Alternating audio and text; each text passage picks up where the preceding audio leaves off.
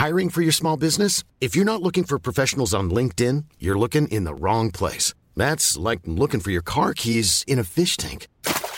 LinkedIn helps you hire professionals you can't find anywhere else, even those who aren't actively searching for a new job but might be open to the perfect role. In a given month, over 70% of LinkedIn users don't even visit other leading job sites. So start looking in the right place. With LinkedIn, you can hire professionals like a professional. Post your free job on linkedin.com slash people today.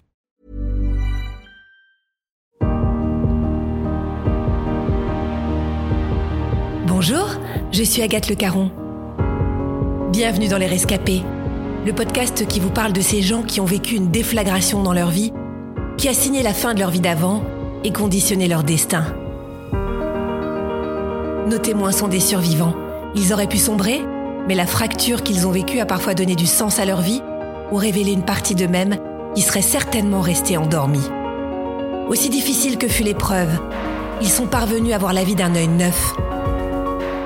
Qu'on n'a qu'une seule vie, celle qu'on vit. Parce qu'on ne peut rien contre les épreuves. Comment gérer l'après? Comment vivre cette renaissance pour qu'elle ne soit pas une petite mort? N'oubliez pas, la vie a toujours plus d'imagination que nous. Avant, j'étais très sportive, toujours torturée par mon apparence physique et très matérialiste. Et depuis le 26 avril 2018, je suis une rescapée.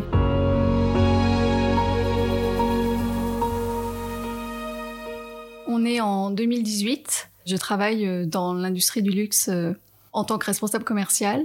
Donc euh, à Paris depuis à peu près une quinzaine d'années, mais je suis niçoise. Et je suis enfermée en fait dans un monde que je trouve trop matérialiste, trop parisien, et je me pose beaucoup de questions. Et hum, c'est à ce moment-là que je décide en fait de faire une rupture, de tout quitter et de prendre un congé sabbatique de six mois. Alors moi j'ai grandi à Nice dans un environnement vraiment très famille. J'ai euh, un grand frère, une petite sœur. On est très proches, très liés. Euh. J'ai atterri à Paris parce qu'en fait, j'ai fait une école de commerce à Nice. Et ensuite, j'ai voulu me spécialiser en marketing du luxe. Et le, master que je voulais faire était à Paris. Donc, euh, c'est là que j'ai commencé à déménager. On est en 2007 à l'époque. C'est un peu brutal dans le sens où je vivais en maison avec un jardin. Et quand on, on arrive à Paris, qu'on passe dans des superficies de de studio de maximum 30 mètres carrés. Là, ça fait un choc. Je m'y suis faite et puis de toute façon, je venais pour les études, donc j'étais euh, plongée dedans. C'était en cours du soir et la journée, j'étais en stage. Donc j'ai commencé chez Lanvin, puis chez Cartier pendant un an en horlogerie, en marketing puis commercial. Ensuite, j'ai fait plusieurs sociétés euh, Chanel, Fred, Dinvan et ensuite euh, Swarovski. Moi, je suis à l'époque responsable commercial pour Paris-Île-de-France donc en déplacement, c'est-à-dire euh, toute la semaine, pour pouvoir euh, développer la zone, présenter les nouveautés, faire des analyses de vente, faire de la prospection aussi. C'est un métier qui me plaît beaucoup. Au départ, euh, quand j'ai commencé mes études, j'étais vraiment focalisée sur le métier, enfin la fonction de marketing du luxe, qui veut tout et rien dire finalement. Et finalement, je me suis rendu compte que c'était la fonction commerciale qui me plaisait le plus parce qu'on avait une relation avec les clients, avec nos partenaires, et que ce n'était pas justement un métier sédentaire derrière un ordinateur euh, lors duquel je me serais vraiment lassée, je pense. Moi, à ce moment-là, je suis très sportive, assez hyperactive, faut tout le temps que je fasse quelque chose. Je fais euh, beaucoup de yoga, j'ai fait énormément de retraites euh, à l'étranger, des triathlons, la course à pied, la danse. Je faisais vraiment une activité tous les jours, que ce soit à la salle ou autre. Et bah, j'essayais vraiment de concilier travail et sport. C'était plus un peu plus qu'une hygiène, c'est devenu un peu euh, un peu une addiction. Je me mets beaucoup de pression par rapport euh, au physique. Il faut toujours que je sois euh, la plus fit, la plus mince, qui ait plus du tout de de gras, que je sois musclée, que je sois comme ci, comme ça. Et si je ne réponds pas à ces codes-là, à ce moment-là, en fait, je m'interdis beaucoup, je m'interdis de sortir. À ce moment-là, je suis pas du tout à l'aise avec mon corps. Donc c'était vraiment par phase soit j'étais très bien, une alimentation impeccable et euh, du sport tous les jours, soit j'étais dans des phases où, rien n'allait. Euh.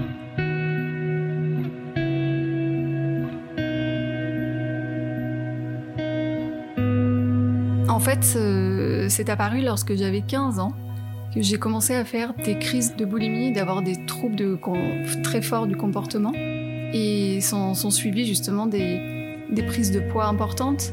Et à partir de là, le rapport au corps a complètement, euh, a complètement changé, que ce soit euh, dans, en fait dans les extrêmes, que ce soit euh, trop mince ou en surpoids, même si j'étais jamais vraiment surpoids, mais à mes yeux, c'était jamais assez mince. Ce qui m'a beaucoup aidé, c'est le sport, donc c'est pour ça que ça fait partie intégrante de ma vie et de, et de mon quotidien. Je suis depuis donc plusieurs années chez Swarovski, dont une bonne dizaine à Paris. Et là, je sature complètement de ce monde, de ce monde que je trouve matérialiste. Tout va vite, un manque d'authenticité aussi. Et j'avais besoin d'une rupture, j'avais besoin de changer. Et d'un côté, j'ai toujours été passionnée euh, d'Amérique latine et de la langue espagnole. Ce qui me rendait le plus heureuse, c'était de voyager et de parler espagnol. Et donc, je me suis dit, euh, allez, on y va, on tente. Je prends un congé sabbatique de six mois à partir de décembre 2017. Euh, Mon projet, c'est de partir toute seule en Amérique du Sud en sac à dos.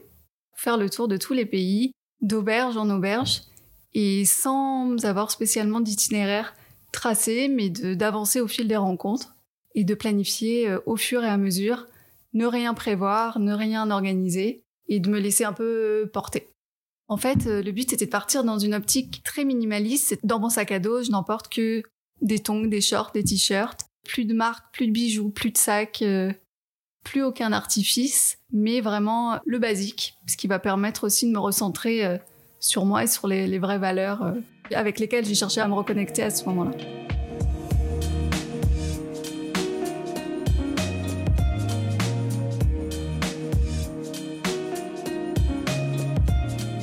Le jour où je pars, je faisais un peu moins la maline quand même, parce que c'est vraiment pas facile de tout quitter, les proches, euh, même l'appartement, de tout vider. C'est un vrai, vrai, euh, vrai, vrai changement. Même si je savais que dans tous les cas, je pouvais revenir en arrière euh, si besoin. Enfin, je pouvais revenir plus tôt, du moins. Mais voilà, une fois lancé, bah, c'était parti. Je commence par le Brésil, par Rio. Et là, le premier soir, je loge dans un hôtel. Et en fait, ça a été vraiment gros gros bad en arrivant, tout simplement parce que j'étais toute seule à l'autre bout du monde, avec personne avec qui parler. Et en fait, l'erreur que j'ai faite, c'est de pas aller directement en auberge de jeunesse. Au départ, je me suis dit, je vais me prendre un hôtel confortable pour être dans des bonnes conditions en arrivant. Mais dès le lendemain, quand je suis allée en auberge, là, je rencontre plein de monde de tout horizon, des Argentins, des Brésiliens, des Colombiens, enfin vraiment de tout horizon. Et là, je sens que le voyage commence. Ensuite, chute d'Iguassou, donc qui font euh, la frontière avec euh, le Brésil, l'Argentine et le Paraguay.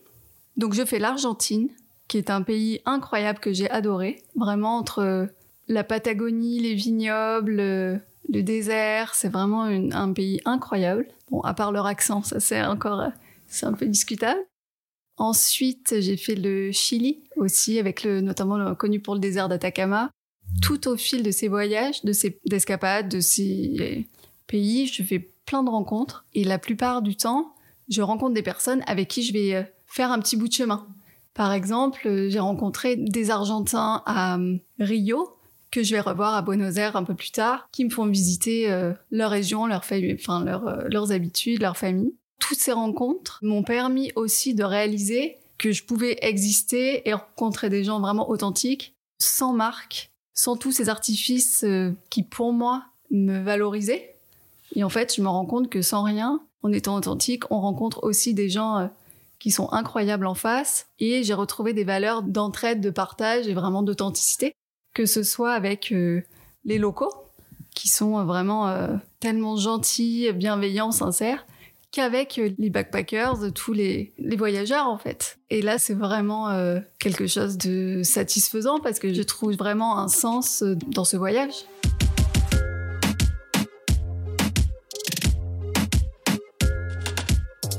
Ensuite, j'arrive au Pérou. Pérou, un pays incroyable. Moi qui suis une folle de ceviche, c'est le pays du ceviche, j'étais ravie. Pérou, ensuite je me dirige vers la Colombie. Colombie, c'était vraiment un gros coup de cœur parce que ça rassemble tout ce que j'aime. Donc euh, la salsa, il y avait la montagne, il y a les Caraïbes comme l'Atlantique, le désert, c'est vraiment très très varié. Et ensuite, je rejoins un de mes meilleurs amis d'école qui vit au Costa Rica. Donc, euh, on passe un moment ensemble vraiment chouette.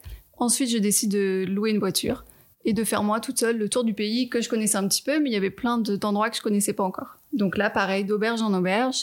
Et puis euh, un jour, je me dirige sur la côte euh, pacifique dans une station qui s'appelle Tamarindo, donc en auberge de jeunesse toujours. Et le sport local, le sport national au Costa Rica, c'est le surf. Donc j'ai la très bonne idée de tester un cours de surf.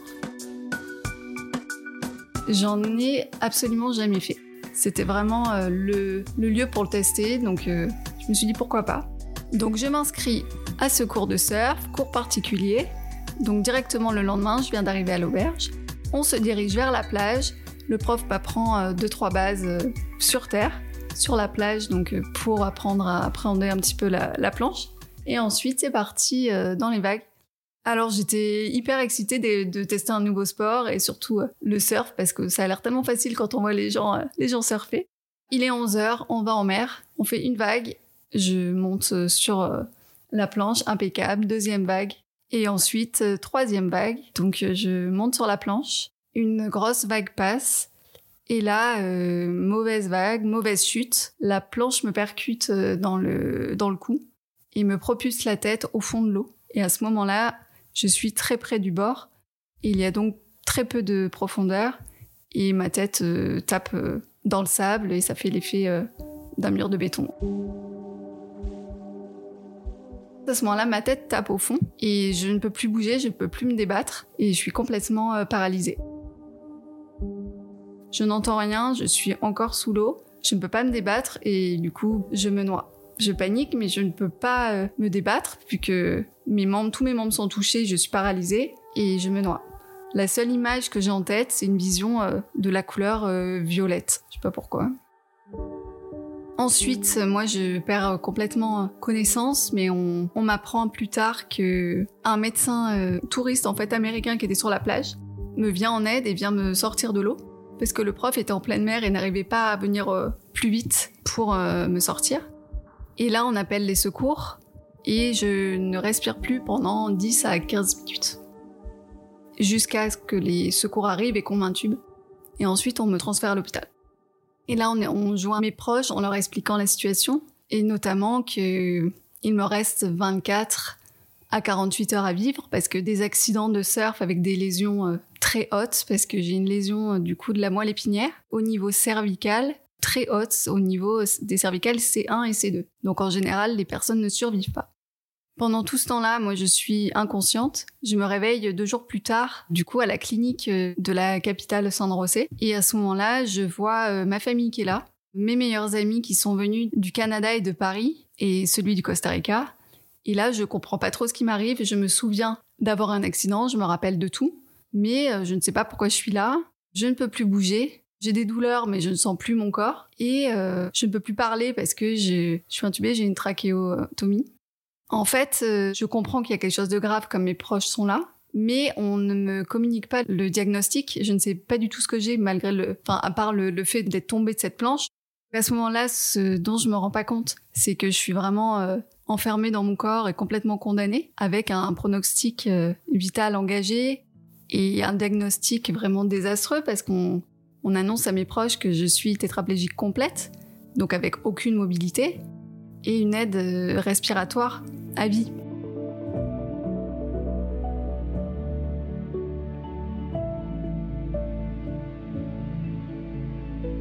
Moi, les premières choses que je demande, c'est est-ce qu'on peut me peser combien je pèse?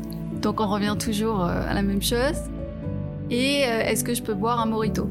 Donc j'étais à fond encore dans le voyage et toujours avec mes, mes lubies de poids et d'obsession euh, corporelle. Je me rends compte que c'est grave euh, ce qui m'est arrivé parce que je vois tous mes proches et je vois qu'ils s'agitent, je vois qu'il y a un problème. Le problème majeur, au-delà de mon état, c'était le fait que je n'avais pas d'assurance. Donc qui dit pas d'assurance dit des, des frais médicaux exorbitants parce qu'on était dans une clinique privée, mais également un problème au niveau du rapatriement parce que je n'avais pas souscrit d'assurance et donc pas de moyen de me faire rapatrier par euh, Mondial Assistance. Mes amis font marcher leur, réseau et il se trouve que deux clients à moi ont été clés euh, dans l'histoire parce qu'ils ont permis de débloquer des fonds et de débloquer un, un jet médicalisé pour me rapatrier. C'est ma sœur qui a vraiment euh, été incroyable et qui a tout coordonné. Et une fois qu'on avait ces deux éléments-là, donc l'argent et l'avion, le problème c'était de savoir où j'allais atterrir une fois à Paris. Parce qu'avec le diagnostic que j'avais, aucun hôpital ne voulait m'accueillir, en prétextant des problèmes de disponibilité de On m'annonce que je suis clairement miraculée parce que j'aurais dû survivre au maximum 48 heures. Et à ce moment-là, j'étais euh, à 6 jours post-accident. Et euh, même si le diagnostic est très négatif, j'étais encore en vie. En fait, il euh, n'y a pas eu vraiment d'explication pour expliquer que je sois toujours en vie. J'ai fait trois arrêts cardiaques, une infection pulmonaire, du coma. C'était vraiment heure par heure. Et il se trouve que j'ai survécu, que je suis rescapée. Je n'arrive toujours pas à l'expliquer, mais je demande pas du tout ce que j'ai. Pas dans le déni, parce que pour moi, je sais ce que j'ai. J'ai eu un accident de surf, ok, bah je, je suis amochée, je bouge pas, c'est normal. Et le fait de rentrer à Paris, d'être rapatriée, ça va tout solutionner. Ça va me guérir.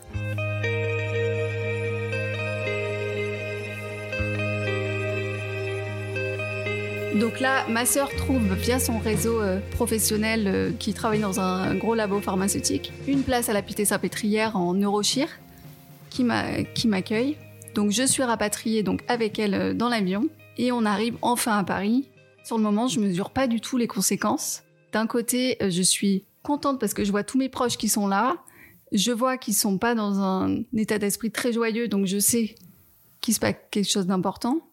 Et en même temps, je suis contente parce qu'on a trouvé une solution pour rentrer et qu'on rentre.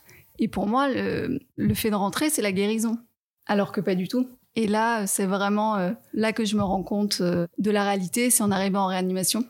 Parce que, ok, je suis ravie, on m'a trouvé une place, mais là, je me rends compte vraiment de la situation, que je suis complètement enfermée dans mon corps. Je peux ni bouger, ni respirer, ni parler, ni manger. Euh, la seule chose que je peux faire, c'est bouger le nez, la bouche, les yeux, c'est tout. Et ce que j'ai appris plus tard, parce que je ne me suis pas du tout vue, c'est que pour euh, permettre à mes cervicales brisées de se consolider, qu'on m'avait fixé un halo crânien, donc j'avais quatre vis dans le crâne, reliées à un, corset. Et voilà, et ça pendant euh, trois mois, pour permettre aux cervicales de se consolider. En arrivant en fait euh, en réanimation à Paris, les chirurgiens ont trouvé que ma prise en charge avait été exceptionnelle et qu'ils n'auraient pas mieux fait et qui ne souhaitait pas m'opérer pour euh, me placer une orthodèse justement dans les cervicales parce que ça m'empêcherait de bouger le cou. Et il pensait que ce serait le seul mouvement qui me resterait pour faire avancer un fauteuil. Donc ça, heureusement que je l'ai pas su à ce moment-là parce que ça m'aurait enlevé toute motivation, je pense.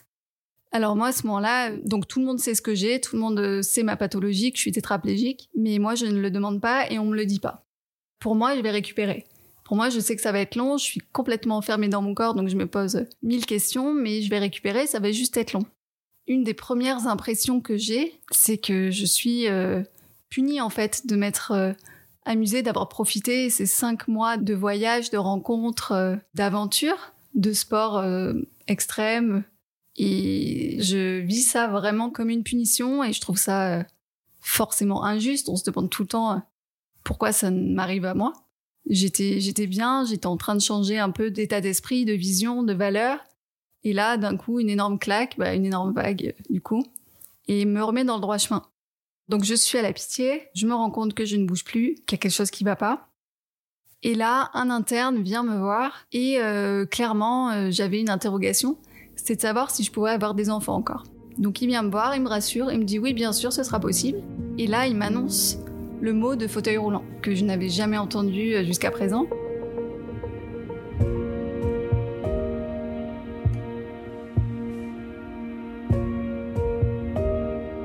C'était une option que j'avais jamais envisagée, parce que pour moi, j'allais guérir. Sauf que ce que j'apprendrai plus tard, c'est que la pathologie que j'ai, c'est pas une maladie, on n'en guérit pas. Donc là, on m'apprend que je vais être en fauteuil roulant. Et là, ça a été vraiment un choc, parce que quand on passe d'une autonomie complète euh, à l'autre bout du monde en voyage toute seule, vraiment libre à 100%, à un enfermement dans son corps, et en plus pour euh, apprendre qu'on va passer sa vie en fauteuil roulant, c'était beaucoup trop dur. Et moi, ce qui m'a vraiment beaucoup aidé, je pense qu'il a fait 50% euh, du travail, c'est vraiment le, soutien de la famille, des proches, qui étaient euh, présents tous les jours, tous les jours, tous les jours. Ma sœur n'en parlait pas, midi et soir, tout le temps. On était vraiment un binôme. Et ce qui m'a beaucoup aidé, c'est qu'elle n'a jamais été, jamais, jamais dans le pathos en me disant ma pauvre, c'est difficile ce qui t'arrive, etc. Ça a toujours été à me faire des blagues, à me dire que j'étais belle alors que j'avais une dégaine pas possible avec moi, l'Ukrainien. Ça a été toujours, on a gardé le même, euh, la même relation, euh, voilà, toujours euh, ludique en faisant des blagues. Le neurochir venait me voir tous les soirs et les autres médecins aussi pour me faire des blagues, pour rigoler avec moi. Parce que c'est vrai que les quatre patients d'à côté étaient un peu moins fun parce qu'ils étaient forcément dans le coma. Donc ça a pas mal égayé mon quotidien, même si les journées étaient longues et que je me posais beaucoup de questions pour la suite. Moi, à ce moment-là, je me demande vraiment ce que je vais devenir parce que j'avais deux projets qui me tenaient à cœur au retour de ces six mois de, de voyage. C'était de faire de la guitare, donc là, c'était mal barré, et de faire plus de danse, notamment plus de salsa. Donc là, ça remettait un petit peu en cause tous mes plans. Et aussi, ce qui m'a vraiment marqué, c'était la confrontation avec le milieu soignant. Parce que hum, j'ai toujours été fière euh, des, de l'expérience que j'ai eue dans le secteur du luxe, des belles maisons, des beaux postes, etc. Et pour la première fois, j'en ai eu honte quand j'ai été confrontée au secteur euh, du médical, parce que eux sont là pour euh, te sauver la vie, te faire respirer, te faire manger, pour te sevrer de ton appareil respiratoire, pendant que toi, ton quotidien, c'est de vendre des bijoux. Et quand on me demandait ce que je faisais, j'avais vraiment honte.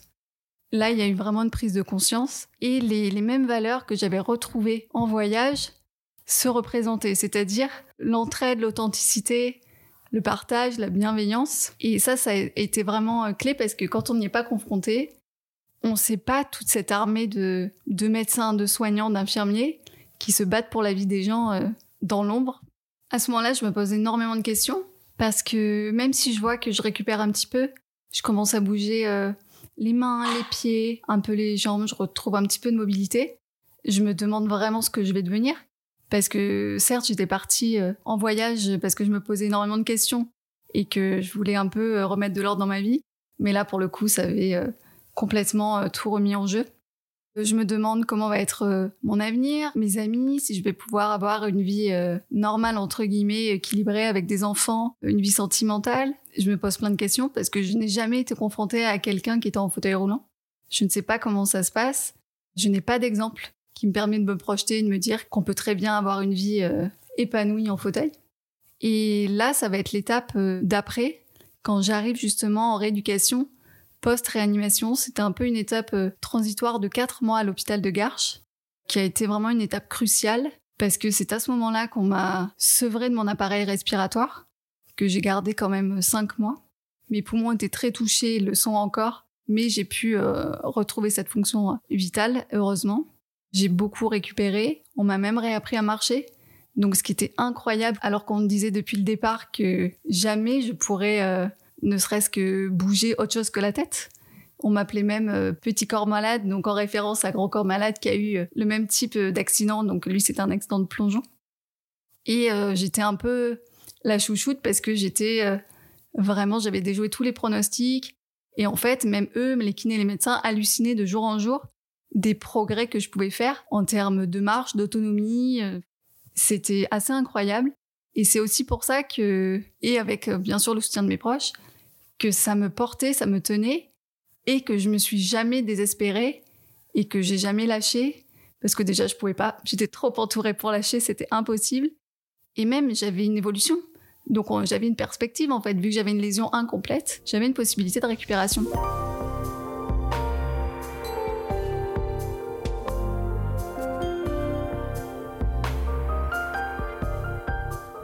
Ce que je découvre en moi, c'est une extrême patience Déjà parce que on n'a pas le choix, qu'on a besoin des gens pour euh, tout faire, pour euh, se brosser les dents, pour manger, pour tout parce que pour utiliser mon téléphone, j'avais plus du tout accès à mon téléphone parce que mes bras bougeaient pas encore euh, assez bien pour pouvoir accéder à l'écran.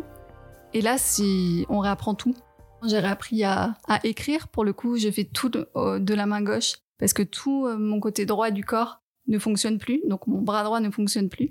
En fait, c'est ce qui était assez paradoxal, c'est que dans ma tête, c'était la course à la marche.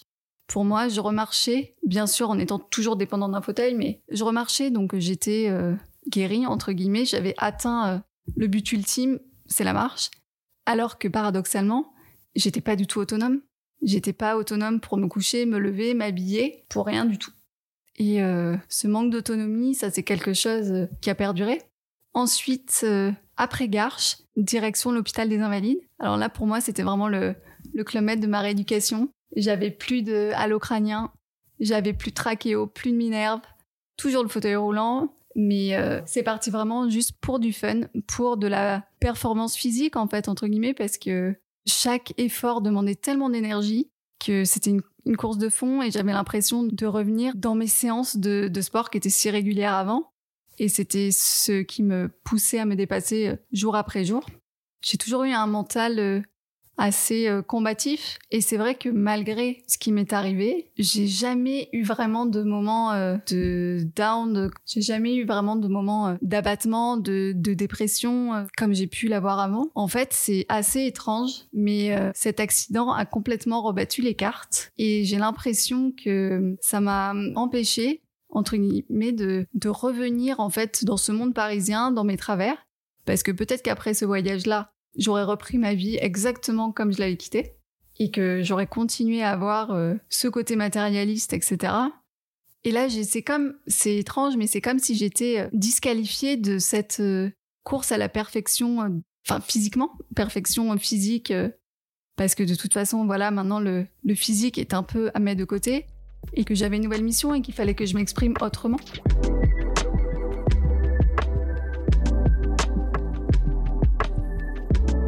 Après les Invalides, ça a été le parcours du combattant pour trouver un logement adapté. Et aux Invalides, c'est là que j'ai euh, rencontré de nombreuses personnes dans ma situation, que j'ai pu aussi relativiser parce qu'il y avait vraiment tout type de handicap. Mais c'est aussi la confrontation euh, à la vraie vie et à la rue, à l'hostilité de la rue. Parce qu'on n'est pas habitué, parce que dans, le, dans les invalides, tout est plat, tout est bien, donc le fauteuil est impeccable. Dans la rue, on a des trottoirs, des poubelles, des vélos sur les trottoirs. C'est vraiment euh, très très hostile comme environnement. En sortant, il y a ces problèmes d'accessibilité, mais également de regard des autres, parce qu'il se trouve qu'en fait, aux invalides, j'ai été confrontée qu'à des personnes qui étaient dans ma situation, qu'à mes proches ou des personnes qui viennent visiter les, les autres euh, patients.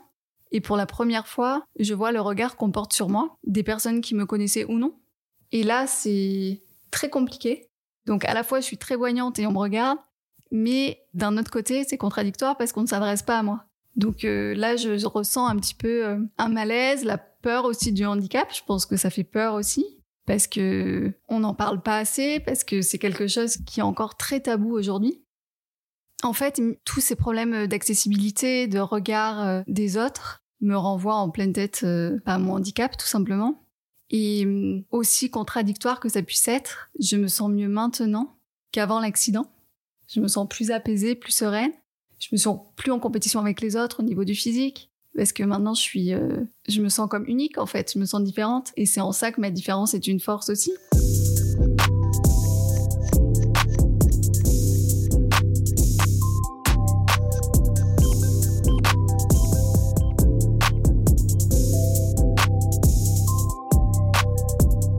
Je peux enfin sortir de l'hôpital après avoir fait plus de deux ans et deux mois d'hospitalisation. Donc j'étais très contente de, sortir.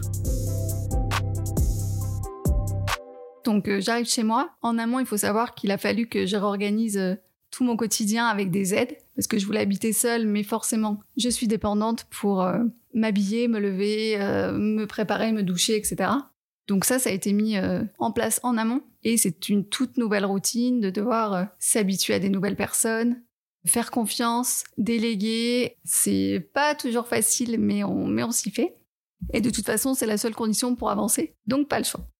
Aujourd'hui, en fait, euh, l'accident m'a permis d'accéder à des opportunités incroyables auxquelles j'aurais jamais pu euh, prétendre, c'est-à-dire tourner dans la campagne publicitaire de la Française des Jeux, accéder à des défilés mode pendant la Fashion Week, piloter un exosquelette, rencontrer euh, Brigitte Macron par exemple, être invitée à une émission télé et aussi surtout j'ai joué dans une pièce de théâtre de Philippe Lelouch. Donc euh, ce sont des choses euh, incroyables auxquelles j'ai eu accès et auxquelles j'ai osé prétendre en fait. Et ça je trouve ça assez incroyable. Avant j'aurais été incapable de prétendre et d'aller vers ce genre de choses. Aujourd'hui je m'y autorise. Finalement, cet accident m'a enlevé mon autonomie, m'a enlevé ma mobilité, mais m'a finalement libéré d'un énorme poids. C'est la pression physique que je m'imposais. Tout simplement, aujourd'hui, je suis complètement euh, disqualifiée sur ce niveau-là. Et justement, ça me pousse à pouvoir euh, m'exprimer d'une façon différente et à trouver une nouvelle utilité, un nouveau sens. Et maintenant, je suis euh, guérie de cette performance physique à laquelle j'aspirais tout le temps. Ma reconstruction est passée aussi grâce à des associations, notamment comme les autres que j'ai eu la chance de rencontrer alors que j'étais encore en centre de rééducation. En fait, c'est une association incroyable qui permet aux, personnes qui ont un accident de la vie comme moi de se reconstruire et de rebondir dans la vie active. Que ce soit via un suivi euh, social, des activités, des séjours à sensations fortes et des accompagnements au quotidien. Et c'est vraiment une association dans laquelle je m'investis encore aujourd'hui et qui a été euh, clé dans ma reconstruction. Ma reconstruction passe aussi par euh, une mission en fait dont je me sens investie, c'est d'aider à changer le, regard sur le handicap et ce que je fais euh, notamment via les réseaux sociaux, notamment Instagram et LinkedIn, et sur lesquels en fait j'essaie de déconstruire euh, tous les préjugés, notamment toujours avec beaucoup d'autodérision et d'humour parce que c'est ce qui me caractérise, et en faisant beaucoup de sensibilisation. Et je pense que c'est vraiment important.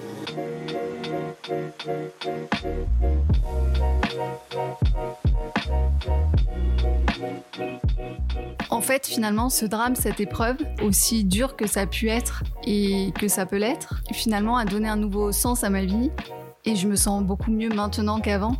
Même les proches me le disent. En fait, j'ai très très peu de moments où je me sens pas bien, je me sens beaucoup plus euh, heureuse maintenant.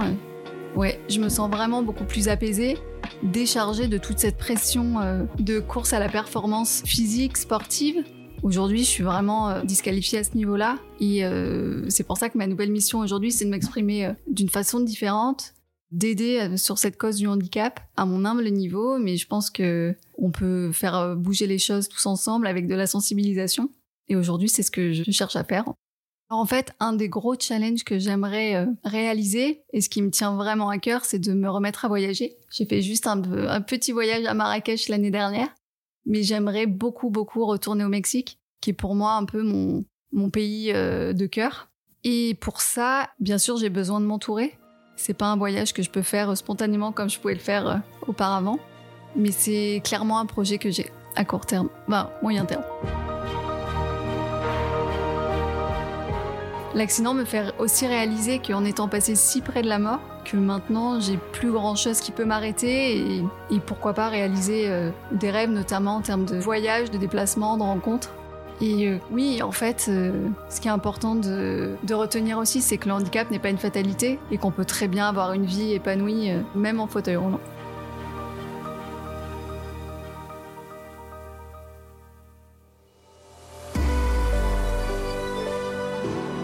Cet entretien a été réalisé par Clémentine Delagrange et monté par Stéphane Bidard. Vous avez aimé les rescapés? Aidez-nous à nous faire connaître en nous laissant plein d'étoiles et de commentaires.